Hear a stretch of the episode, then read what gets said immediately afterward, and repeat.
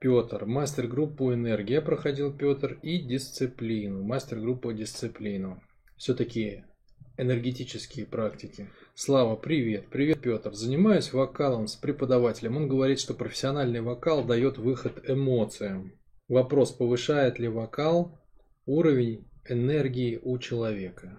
Он повышает оперативный уровень энергии. Вот знаете, есть в компьютере память есть, она оперативная на текущей задаче, а есть жесткий диск. Там, где хранятся файлы, там системные файлы, мои собственные файлы, там мои стихотворения, которые я писал в периоды вдохновения, ну и так далее. Фильмы скачанные, там, и, вот это вот все. Вот это два разных типа памяти. Но мы сейчас не о памяти, мы об энергии. Но система примерно та же самая. То есть есть, э, у человека есть вообще базовый источник энергии. Это что такое? Что это за орган? Это тело. Да? Даже по формуле Эйнштейна E равно mc квадрат, то есть энергия спрятана в массе. В массе. Не в том смысле, что масса а, является как бы самой энергией, а в том смысле, что масса ее отражает. Отражает, выражает энергию в пространстве. А первое, что предопределяет вообще, сколько у человека энергии, это степень напряженности его тела. Чем больше напряжения, тем меньше энергии. Очень простое правило, легко запоминается, интуитивно нащупывается. Кажется, что оно лежит на поверхности. Значит, чем больше напрягов, да, тем меньше энергии. Как это проверить? Очень просто. Напрягитесь прямо сейчас. Вот. Напрягитесь изо всех сил. Напрягитесь. И попробуйте вот так там пожить полчаса, например, да.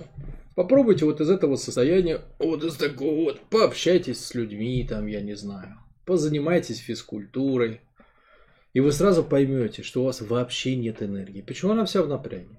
Вот это, как бы, собственно, вот это и есть основной способ потерять энергию. Напрячься. Напрячься. Вот. Значит, это первый аспект. И, и, соответственно, это, как бы, если сравнивать с памятью, это фундаментальный показатель. То есть это такой базовый параметр, который задает планку. Сколько процентов энергии в вашем распоряжении – а сколько процентов энергии сидит в зажимах? Вот можно, например, поделить там 90 в зажимах, ну так, у среднестатистического человека примерно так и есть. 90 в зажимах, а там 10, например, в распоряжении. Ну, может 95 у кого-то в зажимах. Может быть, найдутся те, у кого 85 в зажимах. Но маловероятно. Значит, это первая история. Теперь берем вот этот остаточек, да. На оперативные задачи ну, на, всякий, на всякую текучку у тела остается там условно 10% энергии. Как, во-первых, тело поддерживает, да, то есть тело всегда себе оставляет кусок оперативки. Поэтому, если вы с каким-то конфликтом, который происходил с вами в течение дня, не справились, то вы ляжете спать, и за ночь, пока у вас бегают картинки там всякие в голове, да, э, ум перекинет этот конфликт в тело. То есть вы встанете более свежие, более бодрые, бодрые, скажете себе утро вечера мудренее. Но мудрость тут невеликая на самом деле. Да? То есть этот конфликт, он не был решен в течение прошлого дня головой, он осядет в тело. Поэтому вообще это очень важно, не ложиться, не ложиться спать, не завершив важные дела. Самое важное дело это завершить все, все внутренние конфликты. Для этого есть техника специальная. Да? Она у нас, например, есть тренинги по стрессу. По крайней мере, как бы текущий стресс сбросить, чтобы он не осел в тело. Тогда вы сможете держать свои, хотя бы свои 10% и будете отбивать обратно. А так они потихонечку тают. Да? То есть как, как вообще дошло до того, что 90% в напряге? Потому что все время росло, росло, росло, в тело сбрасывалось, сбрасывалось, сбрасывалось, сбрасывалось и нас сбрасывало. И вот там целая куча напрягов. Третий аспект, э, как распоряжается человек своими 10%. 10% это что такое? Это покушать, это погулять, это поработать, это пообщаться, это семья, это жена, это дети, это смысл жизни, это спорт. Что там еще бывает? Ну, все, короче. Это вот все, что происходит в нашей жизни. Если как бы этого, условно говоря, хватает, а как человек решает, хватает ему или нет? А я с той скоростью расту, с которой бы хотел или не с той скоростью, с которой бы хотел. Ну, если это хватает, то окей. Если не хватает, и человек чувствует, что не тяну, где-то пробуксовываю. Не могу пробить потолок, это часто звучит, да, то есть, ну, не хватает энергии, заплатить энергии, мы же все оплачиваем энергией, это же валюта, которую жизнь принимает за все, да, то есть за то, чтобы хорошие отношения создать, нужно, нужно заплатить энергией, вниманием, да, надо давать другим внимание, а когда много боли внутри, все же в себе сидят, нечем платить. За деньги надо заплатить энергии, почему надо давать внимание как бы клиенту или руководителю или подчиненным, там, ну, в зависимости от того, кто там вокруг вас есть. Поэтому все эти истории, как бы, они оплачиваются энергией, и как бы хоть сколько-то ее нужно. Но прикол в том, что э, когда человек попадает в состояние, когда, когда, когда он чувствует понижение работоспособности, когда его захватывают эмоции, вот самая неприятная тема с эмоциями. Там, обиделся, расстроился, раздражился, вышел из себя, напрягся, еще чего-то там. Это все когда происходит? Когда у человека внутри вот, этот, вот, вот эти 10%, они пошли не на дела, а они были перехвачены подсознанием и ушли на эмоции. То есть за вот эти 10% сражаются все время подсознание и сознание, подсознание и сознание. Если есть какой-то, какой-то там, какая-то напрягающая ситуация, то подсознание хвать как бы, если представить энергию как шланг с водой, да, она перехватывает шланг и начинает поливать как бы в сторону эмоций. Из человека выпирают эмоции, а дела уже из него не, выли, не выливаются. Вот, а теперь переходим к пению. Когда человек поет, происходит несколько вещей. Во-первых, он выражает эмоцию.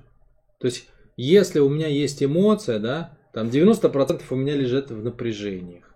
А эти 10 поделились. Часть идет в эмоции, а часть идет на дела. И вот когда я пою, я выливаю эмоцию.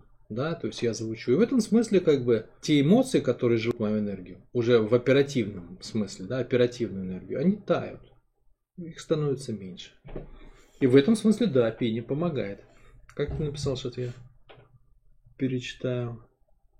Повышает ли вокал уровень энергии у человека? Да, в этом смысле вокал повышает уровень энергии у человека. То есть он не может э, изменить какие-то, ну, прям глубинные вещи. Но оперативную энергию он может, может на самом деле повышать. За счет того, что выхолащивается эмоция.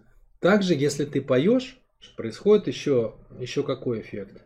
Ну, поют резонаторами, да, то есть можно петь э, теноры, да, там высокие голоса, например, они поют там головой да? А бас, например, бас, бас, он поет животом. И вот все голоса, они расставлены, да, то есть чем ты поешь вообще? Можешь петь и задницей, в принципе. Я не прикалываюсь сейчас, реально, можно петь лю- совершенно любой мышцей. То есть можно извлекать, как бы, использовать в качестве резонатора совершенно любую мышцу. И когда ты тренируешься э, заниматься вокалом, ты, в принципе, должен уметь посылать голос в разные части тела. И в этом смысле их можно пробивать. Да? То есть можно некоторые напряжения даже, то есть мы уже сейчас переходим с оперативного уровня энергии в 10% вниз туда, в фундаментальный уровень энергии. Даже что-то там можно вокалом проковырять, но немного. Но немного. Что-то можно, но немного. И еще какой интересный эффект в плане энергии? Это самовыражение. То есть пение дает лица струе из тебя. Да? Жизнь вообще это поток. Жизнь это река. Жизнь это струя. Вот у каждый, каждый это ручеек жизни, такой, такой фонтанчик. Фонтанчик. И когда ты поешь, ты даешь этому фонтанчику лица. И это тоже дает эффектную энергию. Какой?